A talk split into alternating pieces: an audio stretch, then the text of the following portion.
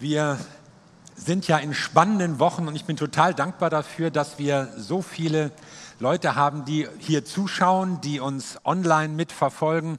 Toll, dass ihr dabei seid. Ich bin auch total dankbar für die Mitarbeiter, die das möglich machen. Wir haben ein super Team, das es immerhin geschafft hat, innerhalb von wenigen Tagen die ganze Gemeinde auf online umzustellen. Und wir wollen auf diese Weise mit euch in Verbindung bleiben und in Kontakt sein. Und wir merken einfach, ja, es funktioniert gut, dass es das Internet gibt und wir nicht nur ganz alleine zu sein brauchen. Ja, Phobos und Deimos, so heißen die beiden Monde, die um den Mars kreisen. Furcht und Schrecken auf Deutsch. Die Begriffe kommen so aus der antiken Mythologie. Phobos und Deimos waren da die Begleiter des Kriegsgottes Mars, der auf Griechisch Ares hieß. Also man merkt, der Krieg kommt immer mit Furcht und Schrecken. Im Augenblick hat man den Eindruck, Phobos und Deimos kreisen nicht mehr um den Mars, sondern um unsere Erde. Jedenfalls breiten sich Angst und Schrecken aus bei vielen Menschen. Und die Dramatik der Veränderung, die uns ergriffen hat, die hat ja wirklich Ausmaße, kosmische Ausmaße fast, die wir uns kaum vorstellen konnten. Wir übersehen unsere Lage nicht mehr. Wir haben ja so gerne alles unter Kontrolle in unseren gut organisierten Gesellschaften. Und jetzt gibt es plötzlich Szenarien eines wirtschaftlichen Zusammenbruchs. Manche freuen sich natürlich über nachlassende Luftverschmutzung und die Verlangsamung des Klimawandels und hoffen darauf, dass bald schon wieder Delfine durch den Canal Grande in Venedig springen. Aber auf der anderen Seite drohen Unternehmensbankrotte, Geschäfte kämpfen ums Überleben. Und man muss sich klar machen, dass eine Rezession dieses Ausmaßes auch Tote bedeutet. Man sieht sie vielleicht nicht sofort, aber gerade am unteren Ende der Sozialleiter, auch in anderen Ländern, wird es für viele Menschen sehr, sehr dramatisch. Angst und Schrecken, wer ist davor gefeit? Ich muss sagen, Manchmal will es mich auch überkommen. Ich frage mich auch, wie geht es weiter? Wie geht es euch, die ihr vielleicht in der Gastronomie arbeitet oder im Handel, vielleicht auch in der Pflege? Ich frage mich, wie lange das noch alles andauert, wie wir das als Gemeinde überstehen. Ja, man kann sich schon Sorgen machen. Und warum ich doch nicht verzweifle, das ist dieser Vers, der mich gerade in diesen Tagen mehr als alles andere begleitet und ermutigt. Ein Vers aus 2 Timotheus 1, Vers 7, da steht, denn Gott hat uns nicht gegeben den Geist der Furcht, sondern der Kraft, der Liebe und der Besonnenheit. Gott hat uns etwas gegeben. Gott hat dich beschenkt. Er hat sich selbst dir gegeben. In der Schöpfung hat er dich nach seinem Bilde geschaffen. In Jesus Christus wurde er einer von uns, um uns zu retten. Und durch den Heiligen Geist lebt er jetzt in uns, damit wir in seiner Kraft leben können. Das ist der Geist, der Gott uns, den Gott uns gegeben hat. Übrigens sind es nicht drei Geister, einer der Kraft, einer der Liebe, einer der Besonnenheit, sondern es ist der eine Heilige Geist, von dem die Rede ist. Fürchte dich nicht, ist die Botschaft, die dahinter steht es gibt ja auch so etwas wie Angst und Furcht, so wie eine dominierende Macht. Wenn man Paulus hier reden hört, hat man fast den Eindruck, das ist eine personale Macht, die irgendwie dahinter steht, die Beklemmung, Bedrückung mitbringt, so ein Gefühl vom Bedrohtsein und Angst eben auslöst. Ein Geist der Furcht, das kann auch so viel bedeuten wie Verzagtheit, wie, wie Feigheit. Es legt sich auf uns eine Lähmung, dass wir nicht mehr handeln können, dass wir vor lauter Angst erstarren. Kennt ihr den Film Alles steht Kopf? Das ist eigentlich ein Kinderfilm, aber ich finde ihn fast viel zu komplex. Jedenfalls ist das ein finde ich, äußerst pfiffiger und intelligenter Film, der so das Innenleben eines Menschen zeigt. Und da gibt es so fünf anthropomorph dargestellte Basisemotionen, also in Menschengestalt, die Freude, den Kummer, die Wut, den Ekel und die Angst. Und man merkt, dass alle diese fünf Emotionen ihre Bedeutung haben. Nicht nur die Freude ist wichtig, sondern auch die Angst spielt eine Rolle, eine durchaus positive Rolle. Denn Angst ist nicht nur schlecht. Es ist gut, vor gewissen Dingen Angst zu haben. Vor Gefahren, vor Unbekanntem, vor bösen und schlechten Dingen. Angst kann uns bewahren. Aber Angst darf uns nicht alleine beherrschen. Was passiert, wenn die Angst uns beherrschen will? Vielleicht bist du betrübt, vielleicht fällst du in Depressionen. Vielleicht nährt das politischen Extremismus, Rassismus, Fremdenfeindlichkeit. Vielleicht wird es Neid und Streit und, und Hamsterkäufe jetzt in unserer Zeit. Man macht Fehlentscheidungen. Lebensqualität geht verloren, wenn die Angst regiert. Paulus schreibt das ganze Jahr so in den 60er Jahren des ersten Jahrhunderts. Damals im Römischen Reich herrschten eigentlich friedliche Verhältnisse und es herrschte Frieden und für die antike Situation ging es den Leuten gar nicht so schlecht, aber eben auch nur im Vergleich zur Antike vorher. Ein Großteil der Bevölkerung hatte nämlich mit Existenzangst zu tun. Die Leute lebten so knapp oberhalb des Existenzminimums. Und Fragen der Versorgung, was werde ich essen, wie wird die Ernte, das war immer akut. Es gab auch immer wieder mal Aufruhr oder Rassenunruhen. Es gab immer wieder mal Korruption, Ausbeutung durch die Reichen und Mächtigen. Und es gab natürlich Krankheit, Pest und Pestilenz, Tod, dem man mehr oder weniger hilflos ausgeliefert war. Und dann gab es natürlich auch noch eine Angst vor, vor Dämonen, vor dem Zorn der Götter, vor dem Schicksal vor der Zukunft, den unbekannten Dingen. Man wusste nie, was die jenseitigen Mächte so geplant hatten. Man versuchte auf alle möglichen Weise, Weisen sie zu besänftigen. Aber man konnte sich nie sicher sein. Die religiöse Welt der normalen Heiden war eine Welt der Angst. Und das ist kein Wunder, dass die Botschaft des Christentums als eine Erleichterung aufgenommen wurde. Fürchtet euch nicht. Heute liest sich die Liste vielleicht etwas anders als zu der damaligen Zeit, aber es bleibt doch das Gefühl, es gibt Dinge, die wir nicht kontrollieren können. Wir sind Kräften ausgesetzt, die sich unseren Möglichkeiten entziehen. Den Mächtigen und Mächtigen dieser Welt und was sie entscheiden, können wir nichts entgegensetzen. Was macht die Regierung mit uns? Wie wird das mit diesen ganzen Notverordnungen, wenn das hier mal so weitergeht? Werden wir vielleicht auch überhaupt durch Werbung, durch internationale Konzerne manipuliert? Wie frei sind wir wirklich? Das Evangelium wurde damals als eine Botschaft empfunden, die den Menschen Gewissheit und Sicherheit verschaffte. Fürchte dich nicht. Der eine Gott und Schöpfer ist auf deiner Seite. Er ist stark. Er kümmert sich um dich. Er hält dein Leben in seiner Hand. Du bist kein Produkt des Zufalls. Du bist kein Spielball des Schicksals. Sondern da ist ein allmächtiger Gott, der dich festhält. Denn Gott hat uns keinen Geist der Furcht gegeben. Der Geist Gottes macht uns nicht Angst. Er versucht uns auch nicht durch Angstmacherei irgendwie zu gewinnen und, und schüchtert uns ein oder droht nicht, sondern er ist ein Geist der Kraft, der Liebe und Besonnenheit. Er vertreibt die Angst. Fürchte dich nicht. Es gibt eine, eine berühmte Predigt von Johannes Paul II., dem früheren Papst. Es gibt sogar einen Film über sein Leben, die unter diesem, der unter diesem Satz steht, fürchte dich nicht. Wie sieht er aus? Was macht dieser Geist? Ich sage, fasse Mut, denn Gott gibt dir den Geist der Kraft, der Stärke, auch der Wundermacht. Das ist der Geist, durch den Jesus Christus Wunder getan hat, echt etwas bewegt hat. In dieser Kraft passieren Dinge, die sonst einfach nicht möglich sind, die unsere menschlichen Möglichkeiten, auch unsere technischen und modernen Möglichkeiten übersteigen. ein Geist der Kraft.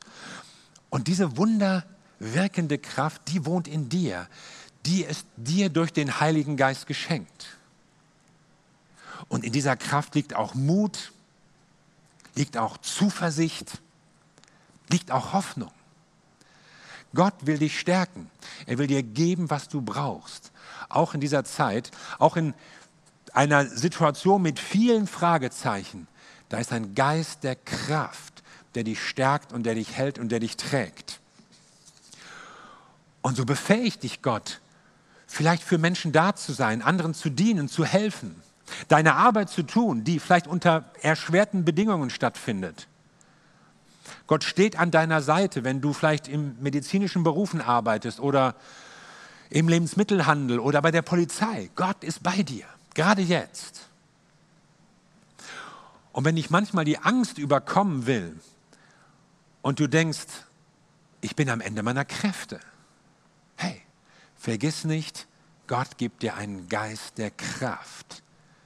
Du musst es gar nicht alles selbst in eigener Kraft schaffen sondern die Kraft Gottes ist da, um dir zu helfen, um dich zu stärken. Und dann wirst du es schaffen. Ein Geist der Kraft, nutze sie. Dann ist die Rede vom Geist der Liebe. Ja, den brauchen wir, vielleicht mehr denn je. Gehen dir deine Mitbewohner manchmal auch auf den Keks? Regt es dich manchmal auch auf, wenn irgendjemand vor dir im Supermarkt das ganze Regal abräumt? Ich meine, es passieren so einige Dinge. Wie reagieren wir jetzt auf den Druck dieser Ausnahmesituation? Da schlägt jemand eine Verkäuferin, weil sie ihm nicht genug Waren gibt. Da spuckt jemand einem Polizisten ins Gesicht, weil er irgendeine größere Versammlung auflösen möchte. Hey, was ist denn los? Ich lese von einem drastischen Anstieg häuslicher Gewalt in diesen Corona-Wochen. Ich lese von einem Run auf die Scheidungsrichter in Wuhan, jetzt, nachdem die Ausgangssperre aufgehoben wurde. Anscheinend gingen sich die Paare dermaßen auf den Keks, dass sie jetzt auseinandergehen wollen. Was machen wir, wenn wir so eng zusammenhängen? Wenn es vielleicht nicht mal einen Garten gibt oder einen Tischtennisraum oder vielleicht nur einen Bildschirm oder eine Fernbedienung? Welcher Geist bestimmt dich? Hast du den Geist der Liebe empfangen? Spürst du ihn? Leitet er dich? Oder regiert der Zorn, die Wut, der Ärger? Und das ist jetzt so eine Zeit zu zeigen, welcher Geist in uns wirkt. Eine Zeit der Bewährung. Der Geist Gottes, er stärkt uns, er leitet uns auch in Fürsorge, in Barmherzigkeit, in Geduld, in Nachsicht. Er hilft uns miteinander auszukommen, weil es ein Geist der Liebe ist. Hier steht nicht ein Geist der Romantik, Herzchen, Kerzen, Stimmung, sondern es ist ein Geist der Liebe. Und Liebe ist immer auch Entscheidung. Entscheidung für Menschen. Entscheidung, nachsichtig zu sein, geduldig zu sein, rücksichtsvoll zu sein. Das wirkt der Heilige Geist in uns. Ich habe so einige Tipps mitbekommen und darüber nachgedacht auch, wie man so praktisch sein Alltagsleben gestaltet, jetzt wo man den ganzen Tag zu Hause hängt und sich vielleicht auf der Pelle sitzt. Also erstmal finde ich ganz wichtig, hab einen ordentlichen Tagesablauf. Du brauchst eine Routine. Also nicht den ganzen Tag im Schlafanzug rumgammeln, ja. Steh auf, wasch dich, kämm dich, rasier dich, schmink dich, was du sonst auch immer so machst und achte darauf, dass du dich nicht einfach so gehen lässt. Lass auch nicht den ganzen Tag den Fernseher laufen. Ja, ich muss doch informiert sein. Ja, aber es reicht ab und zu über Qualitätsmedien zu gucken. Glaub auch ja nicht alles, was so kreist im Internet und was gepostet wird und was irgendjemand dir schickt. Achtet auch darauf, dass jeder in der Familie auch mal Zeiten für sich hat, Rückzugsräume, wo man auch mal alleine sein kann. Besprecht solche Dinge. So eine kleine Familienkonferenz, wie wollen wir es machen, wie läuft der Tag, wie läuft es heute, wer braucht mal Ruhe. Man kann sich Dinge vornehmen, die man sonst vielleicht nicht schafft. Irgendwas aufräumen, irgendwas, was schon immer mal anstand.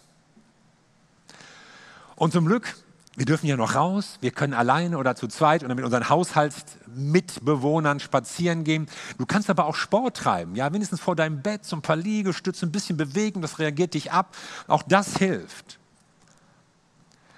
Und gerade wenn du merkst, ey, die Decke fällt mir auf den Kopf, ruf jemanden an, sprich mit Leuten. Wenn dich irgendwas aufregt, reg dich nicht bei Leuten ab, sondern rede drüber. Finde jemanden, mit dem du sprechen kannst. Und manche nutzen die Chance ganz bewusst zu sagen, hey, ich möchte in dieser Zeit, wo ich nicht auf Partys kann, wo ich nicht ausgehen kann, wo Theater, Kino, Konzerthaus und so alles zu haben, ich möchte mal in meine Beziehung zu Gott investieren. Ich werde mehr Bibel lesen, ich nehme mir ein Buch vor, ich höre Musik, die mich aufbaut. Ich möchte Gott einfach näher kommen. Das ist besser, als wenn du irgendwie nur vom Bildschirm hängst und, und solchen Filmen und Apokalyptik-Serien guckst. Nutz die Zeit, um mit deinem Gott nach vorne zu gehen. Und denk immer daran, er hat dir den Geist der Liebe geschenkt. Du musst gar nicht krampfhaft versuchen, lieb zu sein, sondern du kannst einfach wissen, hey, Gott lebt in mir. Und du musst ihm Raum geben, damit seine Liebe dich prägt und auch dein Handeln gestaltet und sich gerade in diesen Wochen bewährt. Und dann ist es ein Geist der Besonnenheit. Ein Geist, das hat was mit Nüchternheit zu tun, mit Vernünftigkeit. Also ich denke nach, was ich sage, was ich rede, was ich teile auch. Ich vermute zum Beispiel nicht, dass die Regierung oder irgendwelche Mächte äh, dauerhaft die Bürgerrechte ausholen wollen und deswegen, gibt es Corona. Ich auch würde auch nicht, dass hinter Corona Kräfte am Werk sind, die sowieso schon das Bargeld abschaffen wollen. Ja, die gibt's. Und das macht mir auch ein bisschen Sorge, weil dann eben totale Kontrolle von Banken und Staat über unser Eigentum möglich ist. Also Hände weg vom Bargeld kann ich nur mit dem Buchautor Peter Hane sagen. Aber das ist nicht der Grund für Corona, sondern da stehen andere Sachen hinter, medizinische oder virale Entwicklungen. Ich glaube auch nicht irgendwelchen Idioten im Internet, die selbst gemixte Mixturen anbieten mit irgendwelchen Bleichmitteln, die man angeblich trinken soll und die einen immun machen gegen Corona. Und ich reiße auch nicht das Handy aus der Tasche, wenn ich irgendein leergeräumtes Regal im Supermarkt sehe, poste sofort ein Foto und, und erweckt da bei allen Leuten, oh, ihr müsst sofort losrennen und wenn ihr jetzt nicht geht, kriegt ihr gar nichts mehr. Besonnenheit.